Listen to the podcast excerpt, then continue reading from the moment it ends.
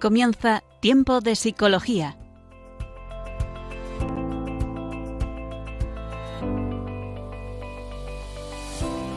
Nos acompaña a lo largo de la próxima hora Cristina Velasco.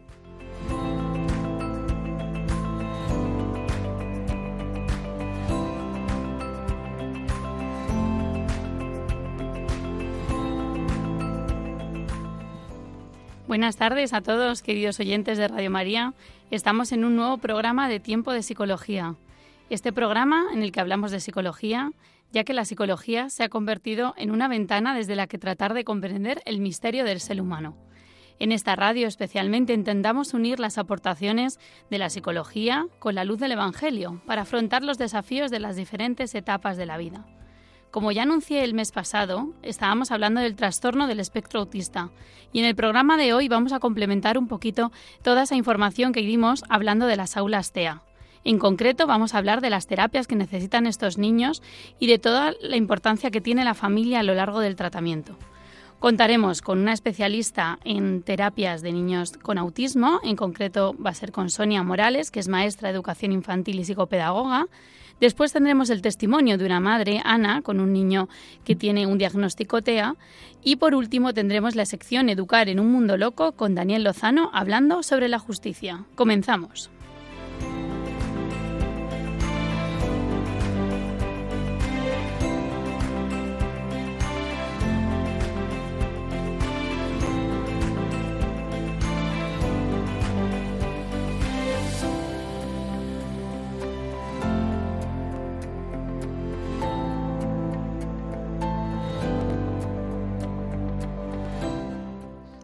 Hablábamos el mes pasado sobre el trastorno del espectro autista. Este es un trastorno difícil, un trastorno complejo y un trastorno en el cual cuando se diagnostica cada persona es un mundo, cada persona es diferente. De hecho, en la última categoría diagnóstica se ve como un abanico, por eso se dice la palabra espectro, porque hay diferentes grados, diferentes niveles. Contábamos cómo estos niños o estos adultos tienen dificultades en el área del lenguaje, en el área de la comunicación con otras personas, Muchas veces también en esa capacidad para entender el mundo eh, de los otros, en ponerse en el lugar del otro, poder entender que el otro está percibiendo y viendo cosas diferentes a las que uno ve. Y eso supone, pues, en el día a día un reto, supone eh, una serie de, de, dificultades, una serie, pues, de características que se deben acompañar desde bien chiquitines. A veces el diagnóstico no llega pronto, sino que llega tarde. Pero estas terapias, o sea, estos niños necesitan una serie de terapias, una serie de recursos que no siempre están al alcance de todas las familias. De eso vamos a hablar un poquito en la siguiente sección de entrevista al experto. Todos esos tratamientos, todas esas ayudas que necesitan estos niños y que muchas veces pues suponen un reto para ellos mismos, para toda la familia, para los educadores y para las personas que les acompañan. Lo vemos a continuación en la sección entrevista al experto. Entrevista al experto.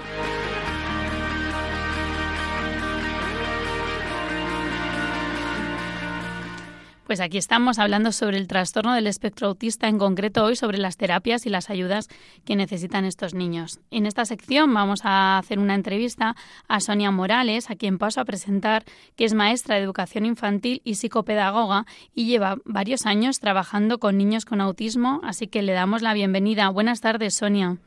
Hola, buenas tardes, Cristina.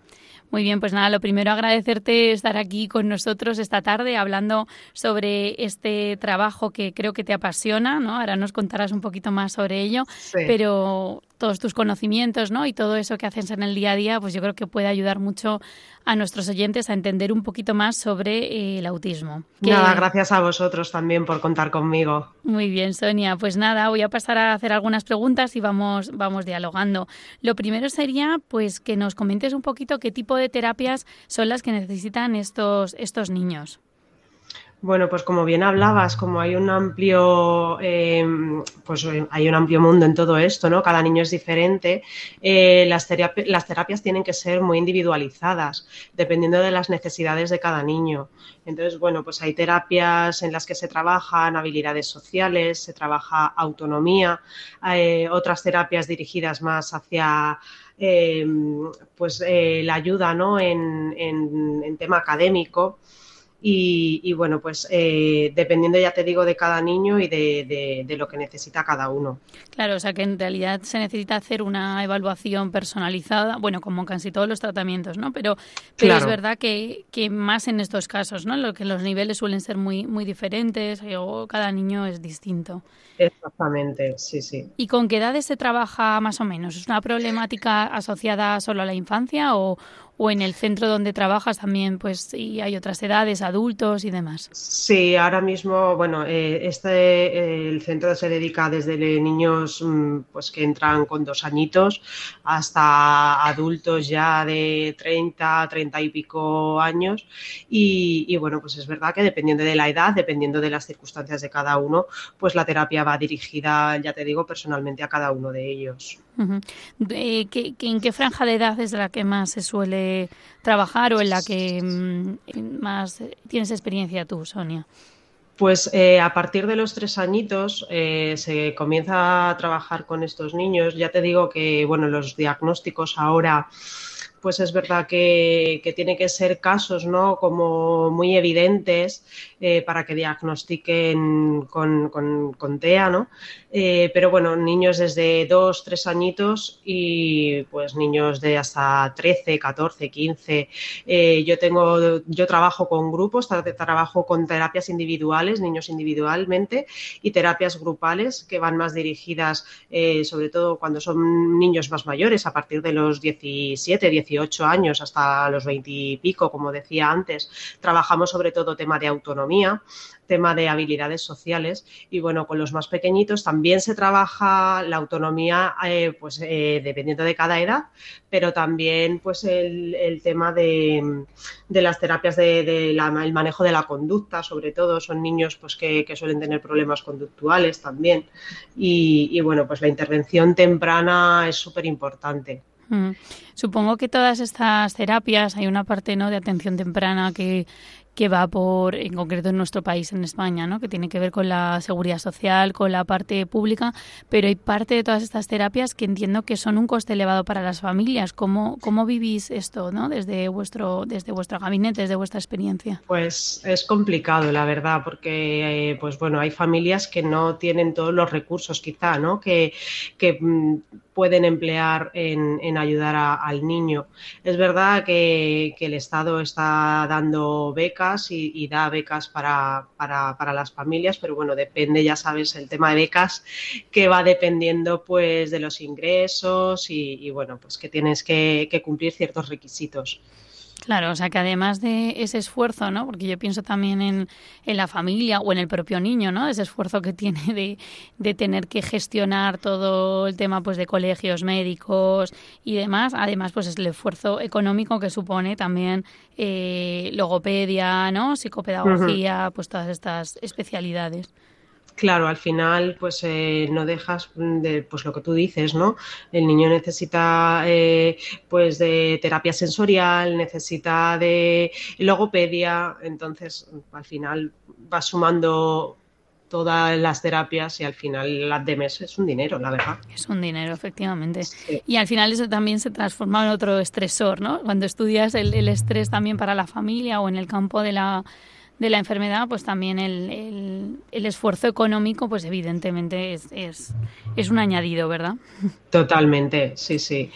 Y además hay veces que tú mismo te sientes un poco impotente cuando hay casos de que la familia tiene que pedir quitar sesiones porque es que es imposible, no llegan. Claro, totalmente. Entonces, la impotencia también por, por nuestra parte de decir, joder, es que no le puedo ayudar más. Eh, hay casos que ni siquiera se les quita la, la, sesión que ellos piden y se sigue, ¿no? O sea, se les da igualmente, aunque esa sesión en concreto no la puedan pagar. Claro, efectivamente, ¿no? Luego encuentras de repente esos, esos ángeles de la guarda, ¿no? O esas personas que van ahí velando para, para poder ayudar, pero evidentemente es una realidad difícil, ¿no? Sí, la verdad que sí que es complicado. Y Sonia, nos hablabas de algunas áreas en las que estos niños necesitan más ayuda. Has nombrado la, autonomía, eh, has nombrado pues el lenguaje, ¿no? Em, ¿Qué aspectos en tu experiencia personal del día a día son los que más trabajas? ¿no? O sea, como eh, sé que cada niño es distinto, pero si tú, yo, tuviera que preguntarte, oye, en tus sesiones, ¿qué es lo que más trabajas? ¿Qué me, qué me dirías? Bueno, pues yo tengo un poco de todo, como te, comentaba al principio, ¿no? Tengo niños pequeñitos que ahora mismo no tienen lenguaje y estamos intentando sacar, sacar lenguaje. Eh, tengo niños eh, un poquito más mayores en los que se hace terapia grupal y trabajamos pues todo tema de autonomía, pues desde salir a comprar merienda y que sepan pues cómo tienen que pedir las cosas, eh, tema del dinero, los cambios que les tienen que devolver. Em, también tema de habilidades sociales, ¿no? Cómo, cómo se tienen que relacionar, se les aprende a relacionarse con los demás, ¿no? Muy bien. Muy bien, y de alguna manera, eh, no sé si eh, el trabajo, ¿no? Hay una corriente también que habla de esas dificultades que tienen los niños con autismo, bueno, las personas con autismo, en la teoría de la mente, ¿no? Esa, en esa ponerse en, en entender que el otro tiene como una interioridad diferente a la suya. En ese sentido, ¿también hacéis algo, eh, algún trabajo de, en terapia? Sí, sí, sí, nosotros también trabajamos teoría de la mente y, bueno, pues es intentar lo que tú dices, ¿no? Darles estrategias, darles herramientas para que puedan, dentro de, sus limitaciones, ¿no? intentar llegar a ponerse en el lugar del otro eh, a través se les aprende, se les enseña perdón eh, pues a través de los gestos faciales sobre todo no que se fijen pues eh, en, en entender ¿no? lo que nos quiere decir la otra persona. Hmm.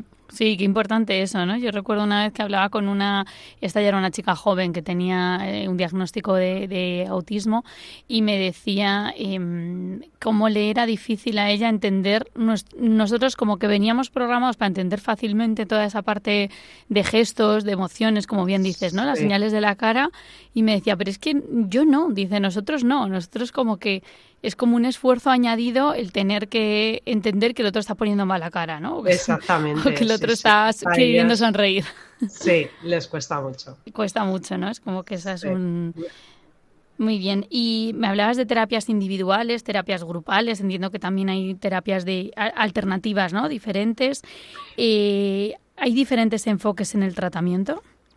Claro, sí, o sea, hay niños, por ejemplo, que, bueno, la mayoría de los niños suelen venir a terapia individual, en la que ya te digo, se trabaja teoría de la mente, se trabaja todo lo que hablábamos, ¿no? Respecto a, ponerse en el lugar del otro, eh, eh, terapias cognitivas también. Y, y, luego, además, esos mismos niños que van a terapia individual también tienen su terapia de grupo, con su grupo de referencia en el centro, en el que también se trabajan pues, las habilidades sociales, se trabaja en la parte de autonomía todo eso siempre dependiendo del nivel, ¿no? Los grupos están hechos dependiendo del nivel de, cada niño, ¿no? Se intenta juntar niños pues que más o menos tengan el mismo nivel para que el grupo, claro, pues sea un poco homogéneo dentro de que cada uno es totalmente diferente, ¿no? Para poder trabajar con ellos. Sí, porque además entiendo que toda esa parte grupal, en, tu experiencia o en tu opinión, ¿crees que revierte luego mucho en su autoconcepto, su autoestima, en cómo se ven ellos mismos? Sí, les ayuda muchísimo. Yo, mm. vamos, se les nota la diferencia. Eh, pues mira, eh, tenemos niños que empezaron pues muy pequeñitos, ¿no? En el centro. Eh, ahora ya van teniendo 15, 16 años y, y dices, guau, es que desde que empezaron en cómo estaban, en cómo se relacionaban. Ahora lo hacen genial. O sea, les va muy bien. Les viene genial. Claro, todo tipo de intervención es que mm, a ellos les ayuda una barbaridad. Claro, es que al final hay una parte interior ahí que también es muy importante, ¿no? No solo pensar y, y hacer las cosas bien, sino, sino bueno, puede ser feliz también. ¿Y cómo saber, no? Si imagínate, Sonia, que nos están escuchando eh, algún familiar, algún padre, alguna persona que tiene cerca a una persona con autismo, ¿cómo saber si uno elige eh, lo adecuado para su hijo? A ver, normalmente eh, los padres cuando llegan al centro normalmente suelen eh, confiar bastante en nosotros, ¿no? Entonces, eh, son, somos los especialistas, ¿no? Los que vamos encaminando un poco la terapia y les vamos eh, ayudando. Incluso nosotros, pues ya te digo, estamos muy muy en contacto con las familias para que tanto en casa como nosotros vayamos todos en la misma dirección. Sí. Eso es muy importante, de alguna manera, la, confianza ¿no? en, el, en el terapeuta y, y también el, el, que os puedan, imagino, eh, plantear dudas ¿no? o plantear eh, dificultades, retos, aunque quizá eso es la parte más difícil ¿no? de acompañar. Sí. Claro, pues eh, nosotros también ayudamos muchísimo a las familias. Tenemos coordinaciones tanto con los coles, por un lado, como con las familias. Se les dan pues pautas de actuación en casa y bueno, pues cuando ellos tienen cualquier duda, les surge cualquier problema, pues ahí, ahí estamos nosotros, ¿no? Para ayudarles. Y de alguna manera, eh, ¿también hay algún profesional que ayude directamente a las familias? No sé si algún eh, psicólogo, alguna orientador familiar, alguna persona que les acompañe. Hay, hay una persona que es, que es psicólogo y bueno, pues también les ayuda muchísimo. Claro, eh, las familias entre ellas, el tener contacto, el no sé si esto también se, se fomenta y crees que, es de ayuda para ellas. Por supuesto, sí, sí. Nosotros en el centro, mira, eh, respecto a los grupos de habilidades sociales, sobre todo las, los chicos que ya van siendo más mayores, eh, pues entre las familias, ¿no? Hablan, bueno, hablan los chicos, ¿no? Y dicen, mm. venga, pues cuando tal día quedamos y nos vamos a merendar pues los chicos no se lo dicen claro cada uno a sus respectivas familias las familias hablan entre ellas tienen grupos de WhatsApp y demás y nada pues llevan a los chicos y, les dejan un poco no eh, durante una hora o lo que tarden en merendar un poco también de espacio un poco para que, ellos estén solos no y, y, eso les viene muy bien pues eso no para lo que hablamos para lo que hablábamos del tema de autonomía claro qué importante también el, ver que otros tienen esta realidad, ¿no? Porque si no, uno se piensa que es único en el mundo y que solo le pase a él, ¿no? Y eso también eh, puede generar mucha frustración, mucha rabia, ¿no? Mucho... La verdad que es un apoyo entre, entre las familias, sí. Y mira, a raíz del anterior programa me planteaba una, una persona, eh, un oyente, eh, que si realmente cuando se hace el diagnóstico de autismo luego hay una posible mejora, ¿no? O sea, me, lo que me planteaba era básicamente como si, si tú ya estás diagnosticado autismo, si hay alguna mejora en tu vida o siempre vas a tener como esa, esa dificultad, ¿no? O esa eh, eso va a ser inamovible, por así decirlo. Entiendo por lo que nos has dicho que sí, por la parte de, mejora, ¿no? Que nos has contado de niños chiquititos y que luego evolucionan, pero ¿cuál es tu, tu experiencia con respecto a esa mejora en, bueno, en esas áreas, o no solo en esas áreas, ¿no? Sino como persona, como eh, como, como casos de niños que tú hayas hecho un seguimiento, ¿no? O que hayas visto de chiquititos y luego de mayores. Y ¿Crees que es posible esa mejora? Por supuesto, trabajando con ellos y haciendo sesiones, eh, pues no, continuadas, la verdad que mejoran muchísimo. O sea, tenemos niños, ya te decía antes, ¿no? Que están sin lenguaje y al final se les saca lenguaje.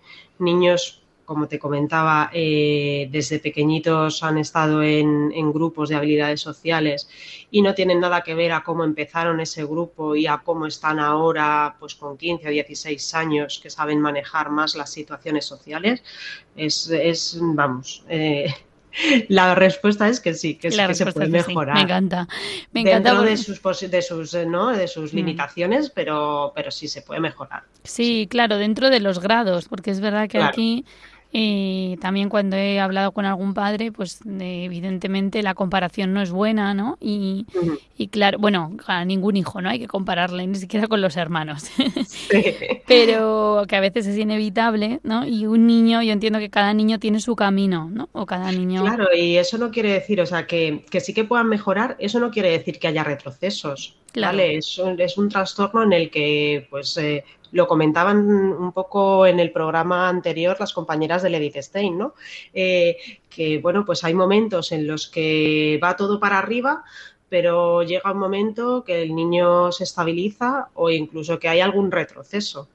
¿Vale? Claro. Entonces, bueno, pues es verdad que para las familias pues es un palo un poco más duro que se pueden venir un poco más abajo, pero bueno, hay que tener en cuenta que, sí, que puede ocurrir, pero bueno, pues luego igual que han, han hecho, ha, ocurrido ese retroceso, pues bueno, pues luego vuelven a avanzar, ¿no? Claro. Pero sí, es un trastorno pues que, que va un poco, un poco así. Claro, sí, o sea, hay una parte ahí, muy, como bien has dicho, ¿no? De carrera de fondo, que creo que lo decía también una de las integradoras sociales del Colegio de Itestein cuando hicimos la entrevista, que es como una carrera de fondo también significa eso. Hay veces que vas muy, muy, ¿no? Vas respirando bien, ¿no? Y vas avanzando rápido, y otras en las que a lo mejor te tienes que sentar a descansar o incluso, pues, retroceder un poquito para, para coger fuerza, ¿no? Eso es, sí. Y bueno, todo, todo esto, imagino que manejarlo con la familia, pues, es, es importante. ¿No? Y, mm, has dicho que ya estabais en coordinación con la familia y con el colegio. ¿Cuál es el papel que te parece que tiene la familia en, en todo esto?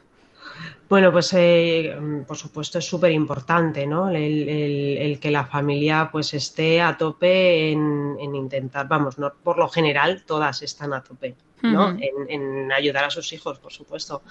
Pero esa coordinación que, nosotros tenemos con las familias y, sobre todo, pues, ¿no? Ir todos en, la misma dirección, creo que es lo más beneficioso para, los críos, ¿no? Para los niños. Sí, desde luego, porque es un modo también de, aunar fuerzas, ¿no? Y que uno no tire para un lado y otro, otro para otro. En relación a la familia, sí que quería hacerte una última pregunta, Sonia.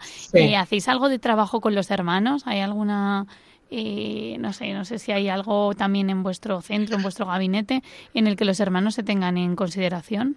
Sí, hay momentos puntuales, ¿no? Que, bueno, pues eh, finales de trimestre y demás, eh, se invita a, los hermanos a que vengan a una sesión con, su hermano, ¿no? Que, con el niño que, tenga autismo. Y, y, bueno, pues se hace la última sesión, por así decirlo, del trimestre con, con el hermano. De todas formas, también eh, eso es, un, es puntual, ¿vale? También lo que nosotros buscamos es que salgan un poco de ese círculo para que ellos también aprendan no solo a relacionarse con las personas más cercanas, hmm. Lo que nos interesa también es que aprendan a relacionarse con los demás, ¿no? Entonces, bueno, en casa es como que es todo, no es que sea más sencillo, pero tienen más confianza y, bueno, pues lo que buscamos es eh, también un poco la relación social fuera, ¿no? Claro, claro. El familiar. Sí, que ellos tengan ahí también su lugar, ¿no? Como pasaba también en cuando explicamos las aulas TEA, ¿no? Pues que tengan un... o la integración eh, de verdad, ¿no? Con sus iguales, ¿no? Con, otros niños eh, que les pueden aportar pues muchísimo también en su, en su desarrollo. Sí. Muy bien, Sonia. Bueno, pues, pues nada, te agradecemos muchísimo tu participación en este programa, en habernos contado un poquito de lo que haces en, en tu día a día. No sé si nos quieres contar algo más de tu vocación al, al bueno, a este mundo del autismo. Pues nada, gracias a vosotros por haber contado conmigo, porque la verdad que es que me apasiona el tema del autismo y bueno, pues siempre desde que empecé a estudiar siempre estuve ahí muy, muy relacionada con ello y yo estoy encantada con estos niños. Muy bien, pues me alegro porque se necesitan profesionales, ¿verdad? Trabajando en tantos ámbitos y uno de ellos es este, que es un ámbito pues también que tiene sus retos, como, como he dicho antes. Totalmente, muy, muy vocacional. ¿eh? Muy vocacional, efectivamente. Cuántas cosas, si no son vocación, ¿verdad? Pues uno como que no las haría, no las haría bien al final. No, la verdad es que no. Muy bien, pues nada, me despido, vuelvo a presentar, a, a recordar que hemos estado esta tarde con Sonia Morales, que es maestra de educación infantil y psicopedagoga y trabaja en un centro privado con niños con autismo. Gracias, Sonia. Gracias a ti, Cristina. Muy bien, y ahora que hemos terminado la entrevista, vamos a escuchar una canción de Coldplay que se llama Fix You, en este caso una versión de Bossa Nova, que es otro grupo. Y bueno, esta canción sobre todo habla pues de, cómo cuando estamos en esos momentos de fragilidad otro nos ayuda a, bueno, a levantarnos, ¿no? A salir adelante. La escuchamos un poquito y después vamos a escuchar directamente el testimonio con Ana, que es una madre de un niño con autismo. But you don't succeed. When you get what you want but not what you need. When you feel so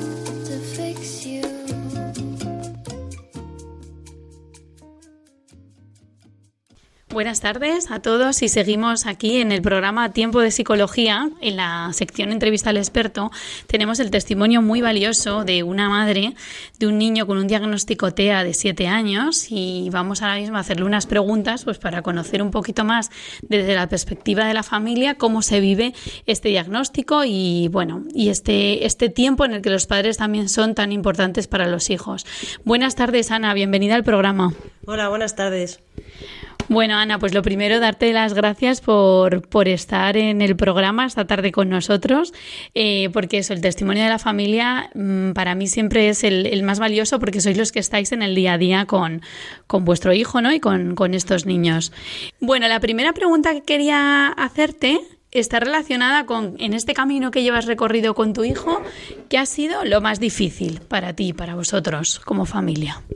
Eh, pues lo más difícil ha sido desde el momento del diagnóstico eh, saber qué elección tomar la más correcta, porque eh, si no sabes si ir a un colegio específico, si ir a una aula TEA, si un ordinario con apoyos, y te van un poco orientando desde la guardería y eliges el colegio un poco en función, sobre todo, del diagnóstico.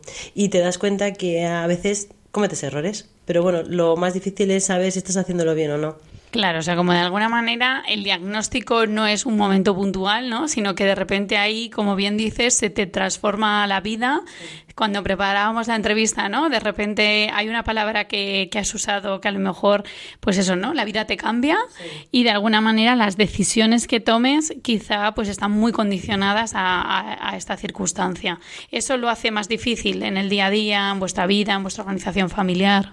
Sí, por eso mismo, porque todo lo que vas a hacer es en función un poco lo que necesita eh, por el diagnóstico, si el tipo de colegio, el tipo de educación, el tipo de tratamiento, entonces todo haces tu vida en función a eso. Claro, o sea, de alguna manera también has señalado, ¿no? Que desde la guardería, en tu caso, ya eh, te señalaron algún, pues eso, ¿no? Como alguna eh, conducta distinta o algún comportamiento que te dijeron, oye, es probable que esto ocurra. ¿Eso te pasó en tu caso? Eh, a mí desde la guardería me dijeron que había algo que estaba pasando y que fuésemos al médico para ir haciendo pruebas al niño. Y entre ellas fue ya desde en segundo de guardería decirte que si no hacía caso al nombre, que si no miraba directamente, que si estaba mucho en su mundo.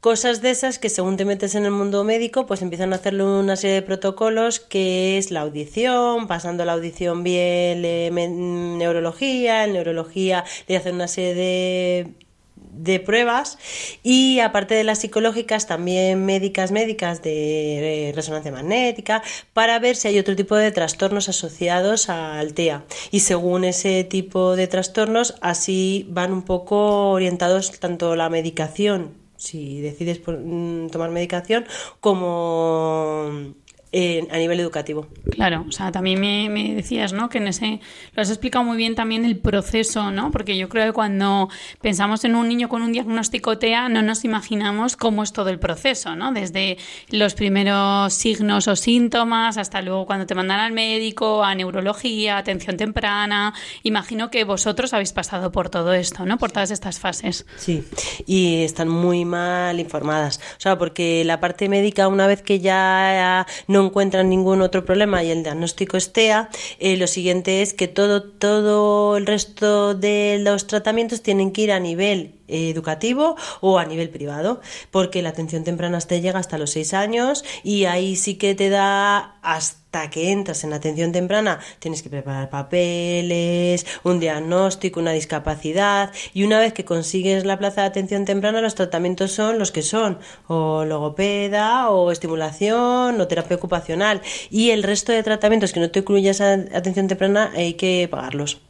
Claro, esto es un punto muy interesante que hablábamos también antes con la, con la terapeuta que nos contaba cómo, eh, claro, para las familias esto supone un gasto adicional, tanto económico como en esfuerzo también mental, eh, social, ¿no? Porque al final eh, tienes que reordenar tu vida en torno a esto y sobre todo también los recursos. Y a veces no hay tantos, por desgracia, ¿verdad? Para, para, estos, para estos niños. No, eh, solamente está la atención temprana y una vez que acaba la atención temprana ya pasas a una discapacidad como una persona adulta que no es lo mismo ir a un centro base con un niño TEA en el que tanto la logopeda en este caso no necesita a lo mejor otro tipo de terapias como fisioterapeuta, pero no es lo mismo eh, un niño con siete años que acaba la atención temprana a una persona de 20. Entonces ahí hay un tramo que se que pasas de muy pequeño a una persona casi adulta y los tratamientos no son los mismos y si hay posibilidades de tener eso. Entonces a partir de los siete años hay un vacío que tienes que buscarte un poco la vida. Ya antes te la buscabas, pues ahora más. Ahora más, efectivamente. En este camino me decías que el colegio eh, ha ayudado mucho a tu hijo, mm. ¿no? ¿Nos podrías contar un poquito en qué, en qué ámbitos o en qué mm, cosas le ayuda a, a, tu hijo el hecho de venir al colegio, el hecho de, de estar integrado con otros niños. Si nos puedes contar un poquito de esto. Eh, sí, a la hora de elegir colegio, que es lo que te deciden si es un colegio ordinario, con apoyos, con aula TEA, o un colegio de educación especial o específico TEA, pues lo primero que te dicen es con apoyos. Luego llegas al colegio con apoyos y te dicen que necesita aula TEA. Eh, para conseguir una aula TEA mmm, casi que te mueres en el intento, pero consigues una aula TEA. Entonces, cuando consigues el aula TEA y crees que ya has hecho la superdecisión de una aula TEA, te das cuenta que hay colegios y colegios. Hay colegios que la aula TEA tienen una que acaban de empezar, tienen dos que ya llevan más tiempo, pero no están preparados para la integración. Entonces, en nuestro caso, hemos estado en un colegio en el que sí que había aula TEA, pero no se trabajaba la integración. Y para este tipo de niños, creo que con independencia de la educación, que va a ser bastante limitada, la integración es fundamental porque, como mm, se sabe, están en su mundo y si no los integras porque se relacionen con sus iguales, ellos no lo van a hacer. Y qué mejor que en un colegio donde pasas más horas al día, porque yo le puedo llevar al parque, pero está una hora pero aquí eh, tiene que comer con compañeros, tiene que estar en clase con compañeros, tiene que salir a un patio con compañeros. Todo eso, si no está en un colegio que lo están trabajando la integración, es que no mm, llegas a casa y porque bajes una hora al parque poco puedes hacer. Claro, o sea que tú has percibido de alguna manera que, en ese sentido, em, en el colegio donde está tu hijo ahora, pues esa integración es más real o más verdadera. Sí. Sí, a la hora de colegios, hay colegios y colegios con la integración, porque por lo menos lo luchan, gente que cree en la integración, hay gente que no cree en la integración, y sí que tienen las aulas TEA un poco pues por otros motivos, pero a la hora de la verdad, un colegio con aula TEA tienes que integrar a esos niños que forman parte de aula TEA, porque dentro del diagnóstico TEA hay muy eh, alto, mucha funcionalidad, pero niños que no tienen tanta funcionalidad. Entonces, si no los trabajas, pues es que quieres una aula TEA con niños muy funcionales y eso no vale para nada, porque este diagnóstico hay niños muy afectados. Es verdad que cuando preparábamos, cuando hablábamos un poquito antes, también me decías de lo importante que es esos grados eh, y que no todos los niños son iguales, ¿no? Me decías, Cristina, es que no sé qué contarte porque esto es un mundo tan distinto, tan diferente, casi a Ana le daba cosa contarnos algo porque creía que al final un testimonio no puede representar toda esa variabilidad de niños.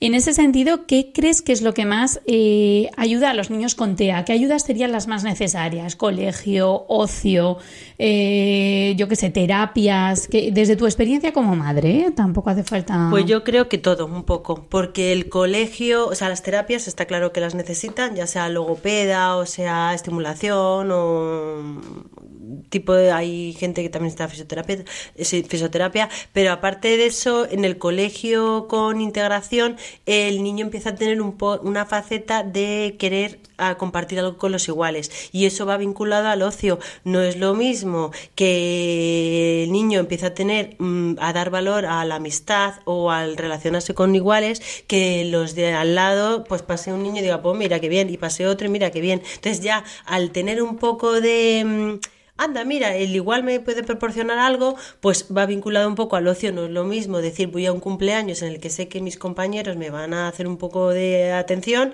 a que van a pasar de mí.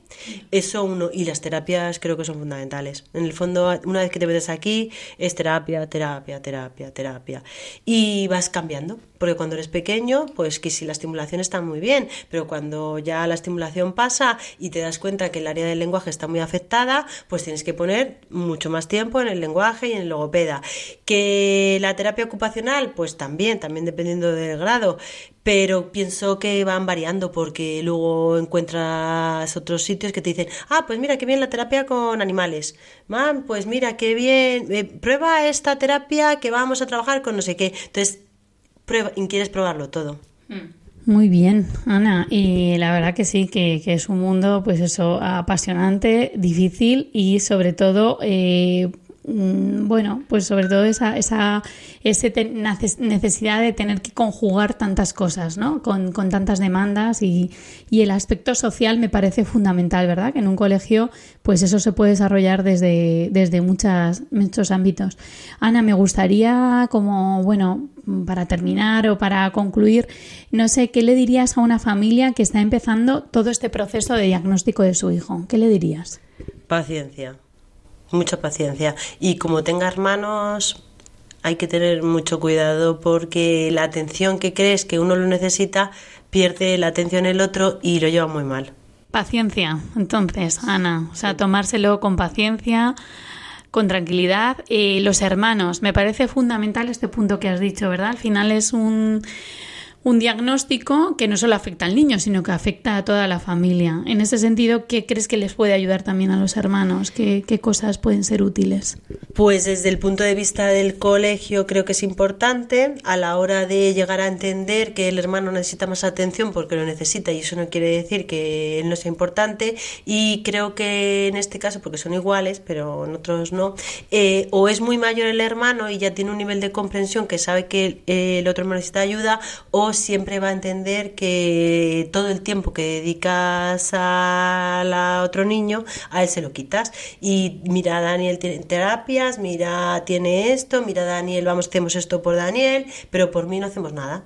Es verdad que eso sí que puede afectar a los hermanos. Yo sí que es verdad que cuando eh, hice mi tesis sobre padres de niños con cáncer, ¿no? Y una de las cosas que también los niños eh, contaban o las familias contaban era esa necesidad de también atender al hermano, ¿no? Al final se centra todo mucho, en este caso, en el hijo con el diagnóstico de TEA, y qué pasa con el otro, ¿no? Al final también es tu hijo y también le quieres y también quieres lo mejor para él.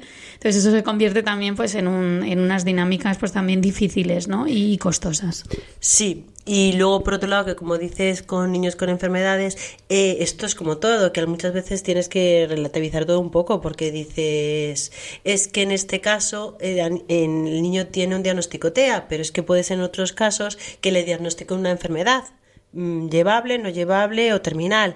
Y es también un problema. O sea, que en el fondo dices, es que todos tienes que relativizarlo, pues si no, no vives. O sea, llega una enfermedad, me ha tocado. Llega un diagnóstico de este estilo, me ha tocado. Llega otro tipo de diagnóstico, pues te ha tocado, pero hay que llevarlo lo mejor posible. Claro, qué bien. Me decías un poco eh, el vivir el día a día, ¿no? Llevarlo el mejor posible, ¿significa eso? Sí, vivir el día a día. Porque si no, no vives pensando en mañana, ¿qué pasará? Mm, se morirá, no se morirá, podrá vivir por sí solo, será autónomo, necesitará dependencia, si no, no, si estás todo el día pensando en el mañana, el día a día no lo vives.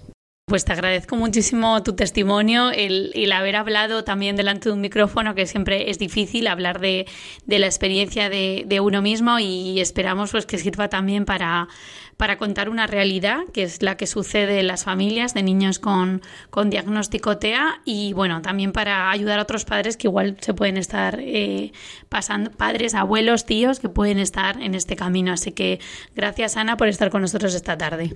De nada. Educar en un mundo loco.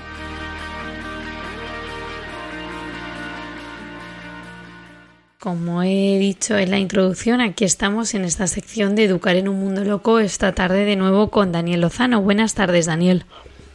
Hola Cristina, buenas tardes y un saludo a todos los oyentes de, que nos acompañan de Radio María.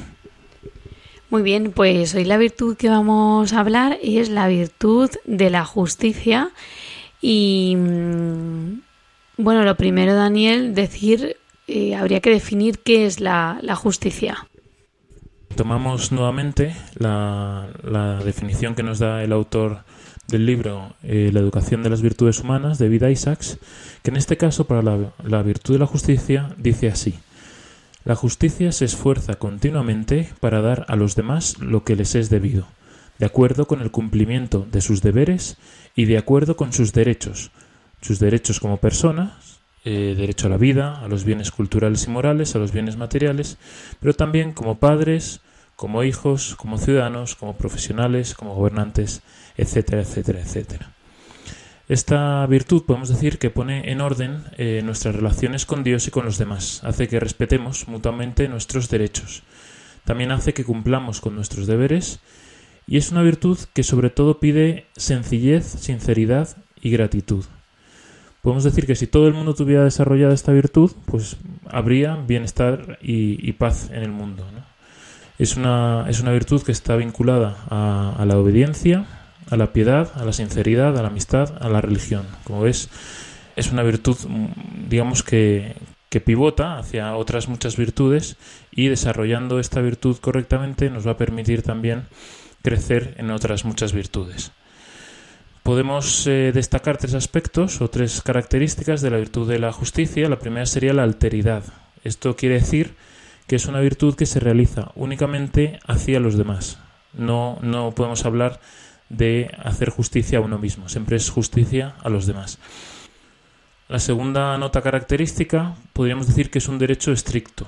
Esto quiere decir que no es un regalo, sino que es algo debido. Por lo tanto, se trata de dar exactamente lo debido y debe estar siempre eh, esta virtud acompañada de la caridad. Y como tercera característica podríamos decir la igualdad. Esto quiere decir que debe hacer una adecuación entre lo debido y lo entregado. Para que sea justo no, debe, no puede haber ni más ni menos, ¿no? sino lo justo siempre, en, cualquier situación. Podemos decir también que se desarrolla en tres, en tres ámbitos. La justicia se desarrolla entre individuos, que es lo que se llama la justicia conmutativa. También se puede dar de la sociedad hacia los individuos, que es la justicia distributiva. Y por último, de los individuos hacia la sociedad, que sería pues el, el sistema y, y la justicia legal. Podemos definir que la persona más justa es aquella que capta cuáles son los derechos y deberes propios y los de los demás y los sitúa en un contexto de acuerdo pues con su situación como miembro de una familia, como padre, como profesor, como ciudadano, como en definiría como miembro de una de una sociedad. Es verdad que con esta amplia definición podemos ver que es una virtud eh, muy necesaria también para, para, la convivencia a nivel social. Eh, bueno, Daniel, y como solemos hacer, ¿cómo se inculca esta virtud? ¿Cómo se educa esta virtud en los niños pequeños? Pues el, en el caso de los niños pequeños, la verdad es que no tienen, cuando son muy pequeños, la noción de, de justicia, ¿no? Entonces ellos pueden justificar el, el, coger el juguete de otro niño solo porque es su deseo de tenerlo, ¿no? Y para ellos eso, eso, es, eso puede ser justo, ¿no? No ven la injusticia en, en, en ese acto. Eh, al principio, el ejemplo de los padres es fundamental y los niños van a acudir a ellos para resolver problemas que, que, tengan relacionados con la justicia, sobre todo pues a la hora de jugar, ¿no? Cuando sean más mayores, ellos mismos discutirán las reglas entre ellos y solo acudirán a los padres cuando pues hay un desacuerdo, ¿no? Para fomentar el desarrollo de la justicia podríamos poner algunos objetivos, sobre todo pues eso, en, los niños pequeños, que podrían ser eh, pues aprender a establecer un acuerdo con, con, un hermano o un amigo y cumplirlo. Pues eh, primero uso yo este juguete, luego lo usas tú. ¿no? Eh, aceptar las reglas de un juego después de haberlas explicado, es decir, que no intenten hacer trampas, sino intenten adaptar las normas a, a lo que les favorezca en tercer lugar, podríamos decir, pues, eh, decir la verdad, ¿no? Según su capacidad, que se, se, acostumbren a decir la verdad, a no tratar de mentir o de, o de engañar, aunque sean pequeñas cosas. También sería importante, pues, que aprendan a respetar la propiedad ajena, a no robar, a no romper lo, lo, que, lo que no es suyo. Y también, pues, a respetar las necesidades y los derechos ajenos, ¿no? Pues, no entrar en la habitación del hermano, el guardar silencio cuando haya que estudiar, llamar a, una puerta antes de entrar, no interrumpir a, los adultos cuando están hablando. Y, digamos que estos, estos serían las recomendaciones para niños pequeños, digamos, de pues entre 4 y, y 9 años. Llega un momento en el desarrollo pues psico, psico eh, social, moral del niño en el que ya se da cuenta y de qué cosas son justas y cuáles no. ¿A partir de qué edad más o menos es eso y cómo habría que educarlo, Daniel? Pues esto que comentas yo creo que se da más entre los 9 y los 13 años, ¿no? Ahí ya los niños entienden que, la justicia es un valor positivo, ¿no? Que, permite y facilita la, convivencia, que produce un orden y, bienestar eh, social o familiar. Y a la vez se dan cuenta también de lo injusto eh, por esa sensación de, rebelión ¿no? que les produce cuando dicen no me dejas hacer esto es injusto no pues esa, ese ardor interior no les, les hace experimentar eh, las consecuencias de la injusticia entonces aquí es importante eh, también la virtud de la, de la obediencia porque obedeciendo a los padres y si los padres en este caso actúan de forma justa es como ellos van a aprender también a ser justos pues con, con los que tienen cercanos, ¿no? con los amigos, con, con sus hermanos. En esta edad eh, los objetivos pues serían insistir en actuaciones justas, explicando lo que es injusto, eh, darles motivos para, para, ser justos, aclararles la diferencia entre lo que son eh, condiciones y circunstancias de distintas personas, ¿no? Pues hay hermanos de distinta edad que hay que tratarlos de forma distinta por su edad o porque tienen distintas necesidades, porque necesitan más ayuda, por ejemplo con el estudio y eh, o porque pues tienen un distinto estado de ánimo, ¿no? Pues también esto les ayudará a valorar la oportunidad. Eh, y aquí es importante también ir introduciendo eh, la enseñanza a, rectificar y, por lo tanto a reparar, ¿no? Cuando se ha hecho un mal, a entender que hay que compensar ese mal que se ha hecho. ¿Cómo vamos a hacer esto? Pues sobre todo ayudándoles a, reflexionar ¿no? sobre cuál es la actuación correcta ante una situación injusta. Y esto es importante también porque si aprenden esto correctamente vamos a evitar que, se despierte en ellos la venganza. ¿no? También pues eh, es importante que, aprendan a hablar de los demás con respeto, ¿no? pues buscando qué es lo positivo para que vean que eh, hablar mal de otras personas, eh, calumniarles o, la murmuración, pues son conductas injustas.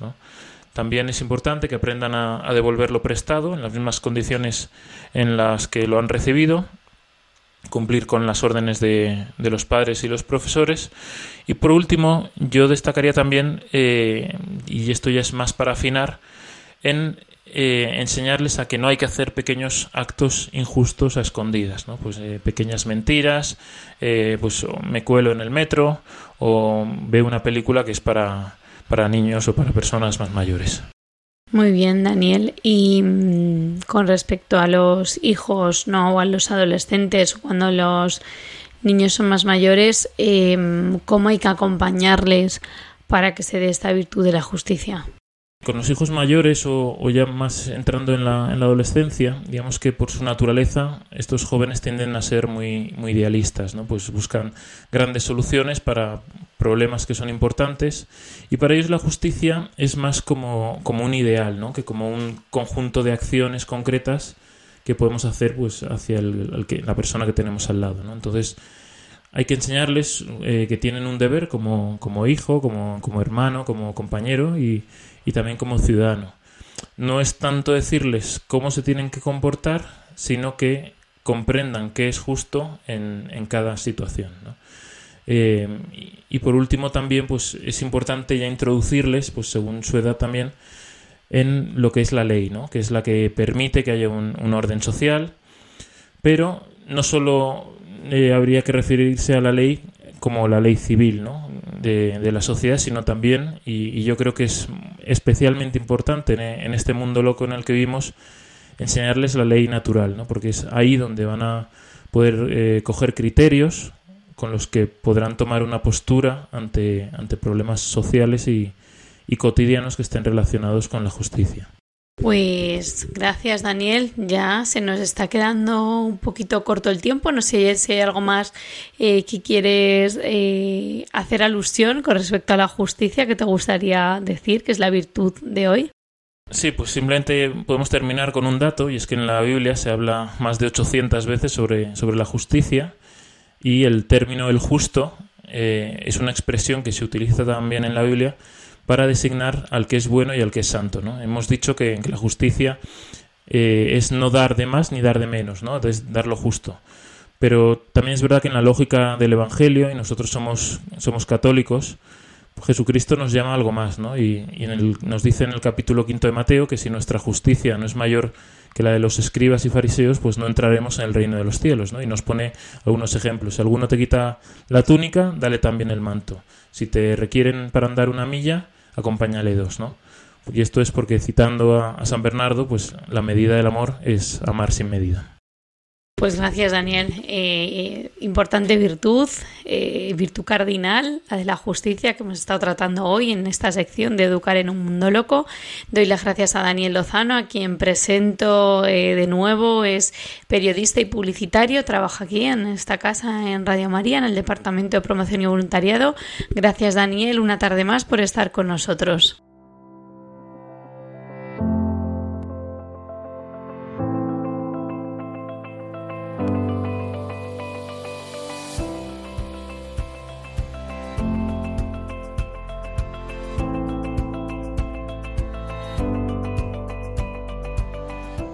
Pues llegamos al final de este programa de Tiempo de Psicología hablando de nuevo sobre el trastorno del espectro autista y sobre las terapias que necesitan estos niños, sobre las necesidades que tienen con el testimonio de Ana, una madre, y además con la experiencia de la profesora de educación infantil y psicopedagoga Sonia Morales, a quienes agradezco su participación en este programa.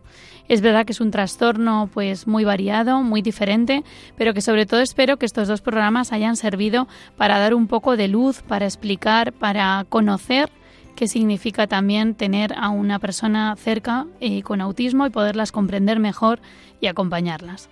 Agradezco también a Daniel Lozano por su sección Educar en un Mundo Loco y les despedimos hasta el próximo programa que será el 18 de agosto.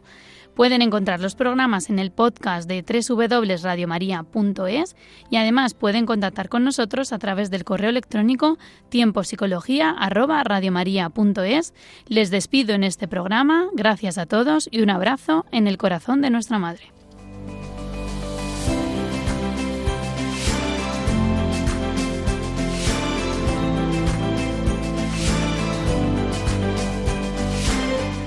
Así concluye Tiempo de Psicología, un programa dirigido por Cristina Velasco.